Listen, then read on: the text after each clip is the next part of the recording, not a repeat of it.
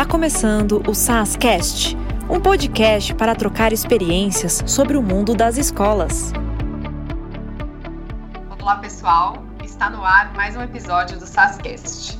Eu sou a Thaís Pianucci, gerente executiva de consultoria pedagógica aqui do SAS, e hoje a gente vai bater um papo sobre algo que sempre foi relevante para as nossas escolas, que é o processo de retenção de seus alunos. É um processo natural, é, recorrente, mas que esse ano mereceu é, a gente falar dele de uma forma mais profunda. É, e, né, num momento ainda mais como esse que a gente tem passado, ele tem exigido de nós um olhar mais cauteloso e profundo para esse tema. Para a gente bater um papo sobre isso, a gente vai contar aqui com duas pessoas muito bacanas e que conhecem muito sobre esse tema. O primeiro convidado é o Maurício Berbel, ele é consultor da Alabama Consultoria Educacional. E além disso, a gente vai também contar com Marcelo Vinícius. Ele é coordenador aqui da consultoria pedagógica do SAS e ele também foi mantenedor. Então ele traz boas experiências aqui para trocar com a gente. Então, sejam muito bem-vindos. Obrigada pela disponibilidade aí de compartilhar com a gente tudo aquilo que vai poder aqui apoiar as nossas escolas a reter mais os seus alunos num tamanho que exige, num, num período, né? Desculpa, que exige aí tamanha adaptação. Novamente, obrigada. Obrigado, Thaís. Eu que agradeço a oportunidade de estar com a comunidade do SAS, muitas escolas no Brasil inteiro, se esforçando ao máximo para superar essa crise e o apoio de vocês é fundamental. Obrigado pela oportunidade. Obrigado, Thaís. É um prazer poder contribuir para esse momento. Espero que estejam todos bem em casa e tenho certeza que o nosso papo aqui vai ser muito produtivo. Bom, obrigado novamente. Para então a gente começar aqui, é, eu queria começar com uma pergunta que é: a gente sabe que tem algumas razões que a gente não pode controlar, né?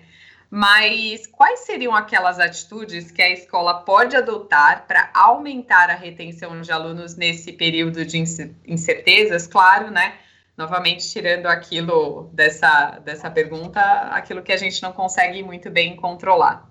Bem, Thaís, o período da pandemia é aquela situação em que ninguém escolheu estar passando por isso, né? Em janeiro, fevereiro, mesmo começo de março, todas as escolas, mantenedores, as famílias estavam terminando o período de adaptação, tudo via, vinha normalmente acontecendo, né? De repente, uma situação como essa deixa todo mundo apreensivo e é, a extensão da quarentena já vai fazendo a gente perceber uma mudança até de discursos. No início, os pais estavam assim, você vai manter a professora, né? Vai manter todo mundo, né? Claro, estamos todos juntos e tal. 30 dias depois já começa a mudar esse discurso do tipo, você já congelou salários, já demitiu alguém, você está economizando água, eu não vou conseguir pagar. Então, realmente, trabalhar a retenção nesse momento é um desafio. Talvez esteja muito mais pela situação de você buscar o afetivo, buscar a aproximação, buscar o que é justo, buscar um diálogo franco. É melhor do que buscar uma tentativa de enfrentamento com a família, do tipo multa contratual, ou falar que se o seu filho tem mais de quatro anos, vai denunciar em conselho tutelar. Esse tipo de coisa mais ameaçadora só vai fazer piorar a relação e é um tiro no pé em termos de fidelização. Então, Thais, eu acho que essa fala do Maurício é bem pertinente, porque nós estamos vivendo realmente um período que não vivido por nossas escolas, né, não vivido por nenhum segmento aí da sociedade, e que está exigindo que as escolas façam um exercício diário de aprendizado para tentar, nesse período, uh, superar as incertezas do momento. Eu acho que esse período tem que ser um aprendizado diário e vão praticamente sendo respondidas de acordo com as necessidades que vão surgindo.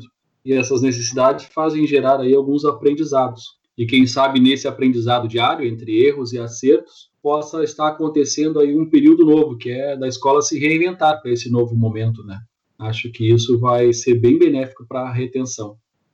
E é bom a gente lembrar daquilo que algumas, muitas, né, coisas mudaram, mas tem algumas ações que as escolas poderiam continuar continuar mantendo, né? E eu acho que a principal delas, e que sempre foi uma característica de boas escolas, é abrir a comunicação. O nosso primeiro SASCast aqui foi sobre a comunicação, e muito do que a gente trouxe é mantenha o canal aberto, atenda a essas famílias, não as deixem é, criar tantas é, tantas hipóteses dentro né, da cabeça de cada uma delas, com o seu silêncio, né? Abra a porta, converse, dialogue. É, isso eu diria que é algo que a gente não precisa mudar, né? A gente precisa também ter as nossas permanências, né?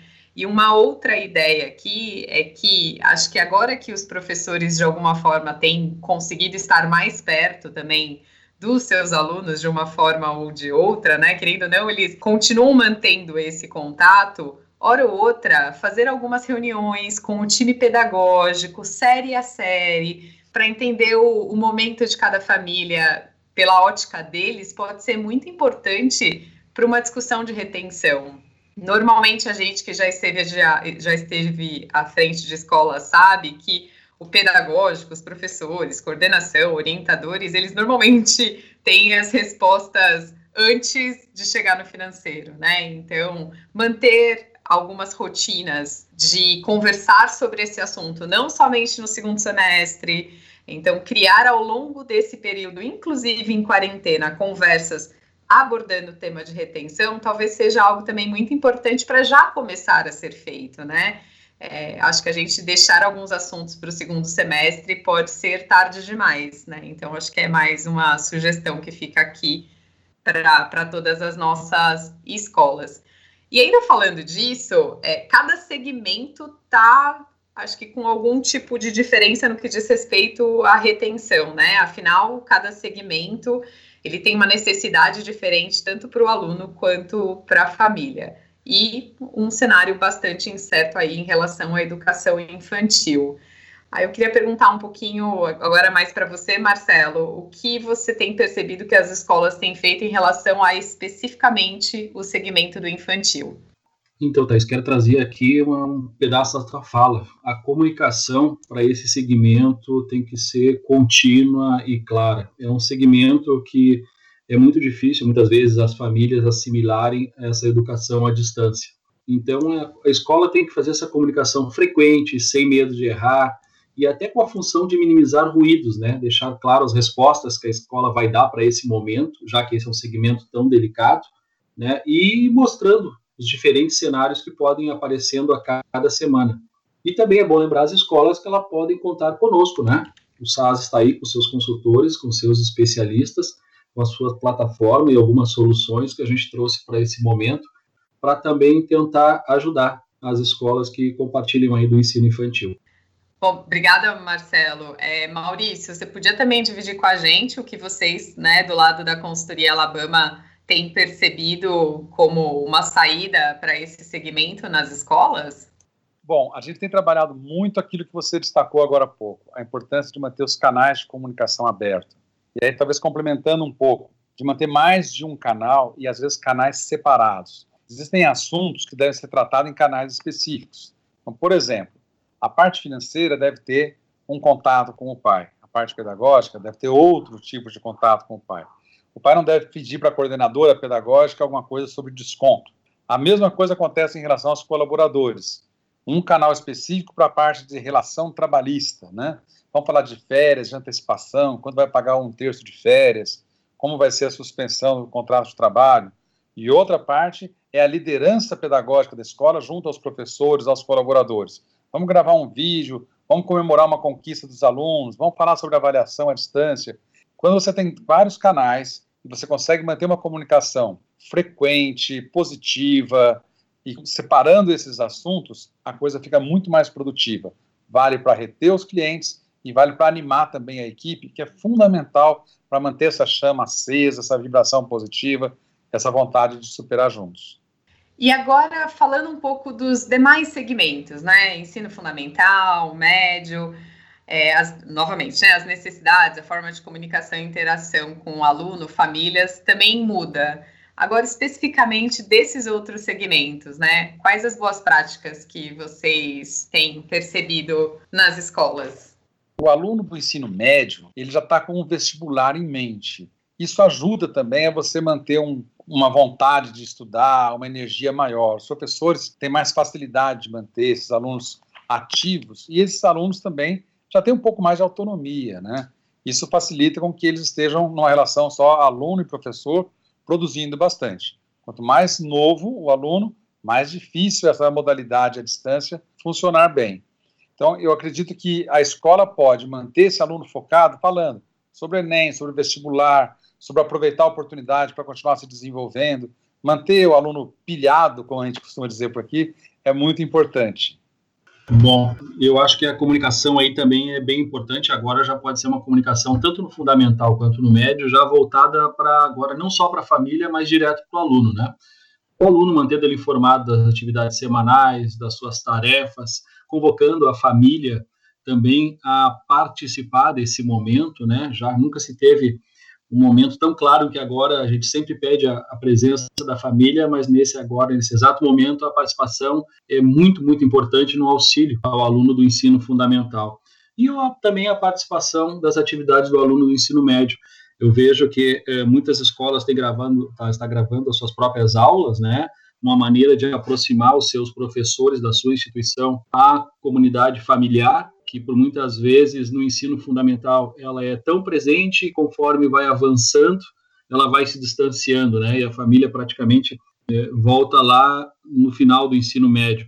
Então esse exercício de comunicação agora que as escolas podem fazer nesse, nessa prática de agora de trazer como funcionam as suas aulas online, como está funcionando os seus plantões, então mostrar que esse modelo híbrido que está acontecendo nesse momento agora pode ajudar bastante. O SAS tem contribuído bastante para suas escolas, trazendo várias atividades e contribuindo, então, também para esse modelo híbrido que eu citei agora, né? Onde professores gravam suas aulas e os alunos também podem acompanhar os nossos professores uh, no SAS online. Então, eu acredito que um conjunto de tarefas e ações no ensino fundamental ao ensino médio pode trazer grandes benefícios para a escola, sempre salientando que essa comunicação dessas atividades deve ser diária e contínua, né? E a gente não pode ter de maneira nenhuma apenas só a transmissão, tem que ser um canal de duas vias aí para que essa prática de exercício de manutenção dos alunos desse segmento possa fluir de forma natural. Ouvindo o Marcelo aqui, me veio algumas ideias interessantes que a gente capta aí de alguns clientes que estão já nessas semanas é, trabalhando cada vez melhor, né? Então, dicas que eu começo a colecionar trazer também nos conteúdos que são apresentados a todos aquilo que está nas casas dos alunos. Né? Muitas vezes, um vídeo, uma foto do aluno produzindo, interagindo com a mãe, com o pai, fazendo uma receita que foi passada pela professora de inglês, ou trabalhando as contas de matemática com proporções, medindo a sala de casa. Todas essas atividades que foram passadas para as famílias, que elas possam, de alguma forma, ser registradas lá na família e a escola devolver isso para todos isso aumenta o senso de pertença, mostra que os outros estão fazendo também, então estimula os alunos a fazerem. E nesse ponto ajuda a criar esse, esse amálgama aí entre a escola e a família. É um estamos juntos, somos a mesma coisa e vamos superar juntos, né? Outro ponto que eu acho que é interessante, por causa dos alunos do ensino médio, a mesma coisa, os alunos registrarem vídeos, né? Aquilo que eles estão fazendo, como é que está a experiência deles, criar em casa alguma coisa que vai ser publicado depois para toda a turma pela, pela escola, né? Isso é legal também, que mantém o engajamento de todos e mantém a motivação. É, embora a gente esteja falando né, sobre retenção, a gente inegavelmente fala sobre comunicação. Então, no fim das contas, acho que até reforço aqui a todos que estejam ouvindo esse nosso esse nosso podcast para ouvir também sobre comunicação, porque com mais próximos nós estivermos das famílias e dos alunos, certamente mais fácil de retê-los será, né? Claro que a gente tem um monte de coisas que infelizmente a gente não controla, que normalmente são de cunho financeiro, mas para esses é muito mais difícil, de fato, você encontrar uma, uma boa solução. Então, acho que se a gente também centralizar muito os nossos esforços em olhar para aquele lugar que a gente consegue controlar, que é a, a qualidade, que é o pedagógico, a gente certamente já vai ter muito sucesso, né? Então, até já comentei um pouquinho, né? Assim, não vamos deixar para fazer conversas sobre retenção no segundo semestre. Acho que é um assunto que todas as escolas, inclusive, ao meu ver, deveriam tornar quase que natural ao longo de um ano, mas que se a gente agora tem essa oportunidade de conseguir fazer mais reuniões, né, da gente se encontrar mesmo que virtualmente e abordar, hora ou outra, conversando de sala a sala, se aproximando dos professores, entendendo como está né, o, o momento de cada família e de cada aluno, com certeza pode ajudar a escola a ter um bom panorama de como está esse assunto, né, dentro de cada, de cada uma das escolas, dentro de cada um dos, dos segmentos. Inclusive, é, é nossa, o nosso desejo, né? Que, que as escolas consigam reter os seus alunos, né? É o desejo que o SAS tem para suas escolas, né? Que a gente tenha um ano mais calmo de aqui para frente, né? E o assunto de retenção é um assunto que certamente é, é muito complexo para a gente, nesse momento ficou um pouco maior. Mas lembrando, vamos continuar fazendo aquilo que que sempre funcionou, quer focar na qualidade e quer focar no pedagógico. É, acho que é legal também dividir com vocês, né? A gente, a gente percebe que algumas das ferramentas que até a gente, como SAS, é, ofer ofereceu para as escolas têm ajudado a mostrar essa permanência das aulas, né? Que é uma outra chave boa nessa, nessa retenção de alunos. A gente, inclusive, ouviu de algumas escolas que por ter conseguido comunicar muito bem a forma com a qual elas conseguiram dar permanência às aulas, mesmo de forma virtual, inclusive fizeram com que elas conseguissem captar em momentos de pandemia, né? Então, acho até legal dividir isso com vocês, porque a gente não ouviu isso somente de uma escola, né? Foi de, foram de algumas escolas que chegou aqui para a gente contando que eles receberam alunos nessa fase exatamente por ter conseguido continuar as suas aulas, mas além disso, comunicar muito bem. Acho que esse foi, foi a chave de todas elas. É, e Maurício, Marcelo, a gente falou aqui né, do infantil, falou dos demais segmentos, mas a gente não pode deixar de lembrar dos nossos parceiros que são cursinhos. Aí eu queria ouvir um pouquinho de vocês também, o que vocês percebem sobre o que tem acontecido nos cursinhos. Então, tá aí nos cursinhos, o aluno pré-vestibulando, ele tem que lembrar de manter o foco, né? E essa responsabilidade de foco agora, mesmo à distância, fica ainda com os cursinhos, né? Os cursinhos têm que promover atividades diárias, nossos cursinhos que já estão fazendo suas próprias aulas, usando como reforço as nossas aulas no SAS online, então, manter o foco desse aluno no estudo diário e contínuo que nem eles têm, usando inclusive atividades como os simulados, né? Nós tivemos aí o nosso simulado SAS Enem, que contou com uma participação quase recorde uh, de alunos. Isso eu acho que é importante. Então, os mantenedores de cursinho, os diretores de cursinho, lembrar que o foco tem que ser mantido, mesmo à distância, né? Utilizar os recursos da nossa plataforma, buscar recursos como plantões online, né? Eu conheço cursinhos também que estão utilizando as nossas aulas no SAS online e usando seus professores para promoverem plantões. Aqueles plantões que os alunos gostam tanto, né, de resolver dúvidas de exercício, resolver é, dúvidas de sala de aula. Então, a manutenção do foco desses alunos, eu acho que é um dos pontos muito importantes aí para dar continuidade. Minha participação vai ser no sentido de elogiar o SAS. Nós trabalhamos com várias escolas de vários lugares do país e é muito clara a diferença que tem a plataforma do SAS e o que ela tem trazido de conteúdo e facilidade para essas aulas remotas.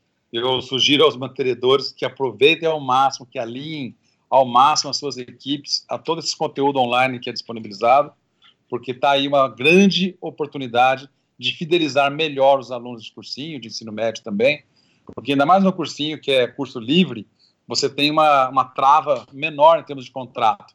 Então, o fato de ter conteúdo, de ter ritmo de estudo, de manter esse trabalho em alta, é uma grande diferença e o SAS tem oferecido um trabalho exemplar. Parabéns a vocês aí, viu?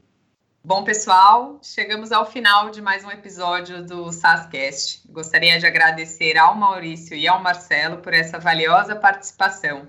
Espero que vocês que estejam aqui nos ouvindo consigam aplicar nas suas escolas algumas das boas práticas que a gente falou aqui. Como SAS, a gente tem trabalhado arduamente para dar o suporte que vocês precisam e que vocês merecem. Então, conte conosco. Bom, eu queria agradecer pelo momento aí de conversa, de bate-papo, de conseguir chegar às nossas escolas e outras tantas escolas que já estão acompanhando aí o nosso SAScast. Também deixar um recado que vocês não estão sozinhos, nós estamos juntos, nós consultores pedagógicos, nós como SAS, como estrutura, estamos aí para apoiar dentro de tudo aquilo que a gente falou e mais o que a gente vocês necessitarem contar conosco. E obrigado pela participação aí. Obrigado também pela oportunidade de estar com vocês. O SAS é, parceiro antigo da Alabama. Estamos juntos, sim. Inclusive, eu quero aproveitar para divulgar que no canal do YouTube, a Alabama Consultoria, estamos também produzindo muito conteúdo para os gestores de escolas, que podem, quem sabe, ser úteis aí para vocês, tanto na parte financeira, jurídica, de marketing, de comunicação. E é importante juntar esforços para superar juntos e vamos em frente. Obrigado mais uma vez pelo convite. Novamente, obrigado a vocês dois. É, é, bom falar de temas que são complexos, né? E eu tenho certeza que algumas das ideias que a gente dividiu aqui vai apoiar as nossas escolas a, a implementar aí conversas, projetos e momentos para falar de, de retenção dos seus alunos. E ó, não esquece de seguir o nosso canal e acompanhar os próximos podcasts. Inclusive, se vocês tiverem sugestões de temas que gostaria que a gente respondesse aqui, basta acessar o link que enviamos para você. Um abraço e até mais.